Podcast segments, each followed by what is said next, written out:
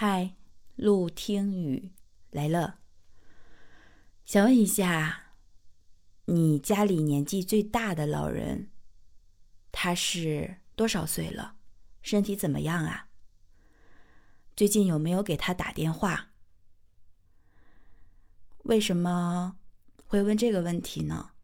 因为我最近非常非常的想奶奶了。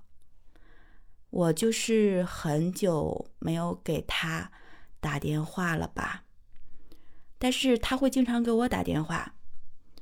他给我打电话 特别的可爱，每一次啊都是电话拨过来，还没等你接起来呢，他就挂掉了。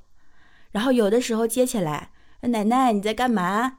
然后奶奶说：“我没事儿，我就是想给你打个电话。” 然后说好呀，我说那你最近身体怎么样呀？嗯，然后他就说挺好，你别管了。你要，然后就问说，你们家宝宝怎么样啊？孩子好不好？我说好，我这边都好，你一定要照顾好你自己。然后大概就每次都是这么几句话，就是 老太太就很倔很横的样子，然后就匆匆的挂掉电话。他现在每天。做的最多的事情就是给这个打打电话，给那个打打电话。是不是很多老人都是这样啊？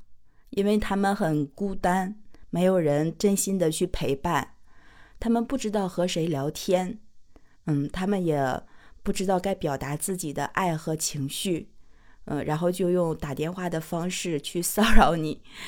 骚扰是加引号的，我当然不觉得奶奶对我是一种骚扰，然后还是一个很可爱的那种哼哼哒哒的语气，就是那种感觉，好像在说：“哼，我是家里年纪最大的，我最厉害。”都说老小孩、小小孩，奶奶现在真的跟小孩子一模一样。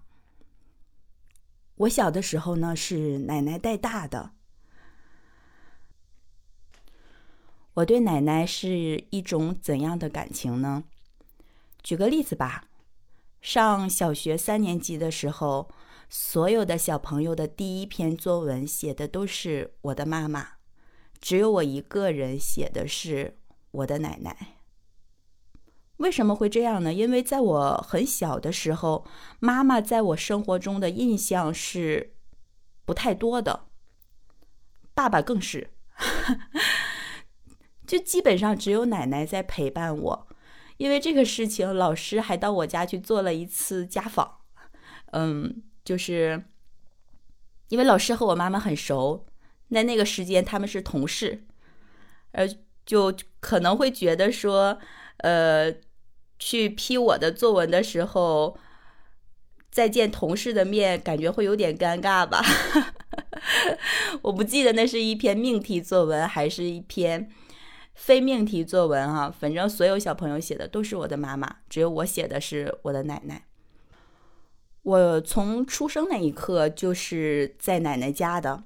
小的时候，奶奶家很穷，嗯，我们住的是土坯房，呃，就是用泥巴建起来的房子，然后是稻草做的顶，呃，屋子里呢是没有墙的，是用纸。呃，糊在那个泥泥巴墙面上，就是屋子里的样子。土坯房里面什么都没有，只有两个柜子和两个炕。哦，我忘说了，我是东北人，不知道你还记不记得？嗯，我们东北都是农村，尤其是农村，我们都是睡炕的，火炕。然后很小的时候。嗯，你会听到老鼠在墙里面乱窜，然后家里面一年其实生活条件都不是很好的状态，但是我小的时候依然觉得很幸福，因为在我印象里最深刻的不是这些不好的生活条件，而是每天早上，我记得五点钟左右，奶奶就会起床。然后六点多钟，我们就会吃到奶奶做的热乎乎、香喷喷的早饭。虽然家里条件不是很好，但是奶奶做饭的手艺，那个时候是在三里五村都是非常有名气的。如果谁家说，呃，办个什么事情需要备酒席的话，都会请奶奶去帮忙指点，或者是帮忙去做饭。我觉得我很幸福，因为别人家需要去请的人，每天都坐在我的旁边为我做早饭。我记得每天吃完早饭之后的第一件事情，就是我。安安静静的坐在那个炕沿边，然后奶奶手里拿着一把小梳子，旁边呢放了一盆水，她一边蘸着水，一边帮我梳头发，把我蓬乱的头发梳得顺顺的、光光亮亮的，然后编上两个麻花辫，这就是我小时候的样子。然后白天呢，我去上学。晚上回来呢，和小朋友出去玩。每天晚上睡觉的时候，奶奶都会轻轻的用她那粗糙的手，呃，抚着我的背，因为只有这样，我才能安心入睡。这是我好多年都戒不掉的一个习惯。直到我上大学离开家里，和奶奶之间真的又是渐行渐远吧。但是最近。不知怎的，就突然间特别特别的想他。都说树欲静而风不止，我真的此时此刻我真的好难过。录这几分钟的音频，我已经哭了好几次了。我觉得现在的自己就像一个坏人，为什么才知道这个事情呢？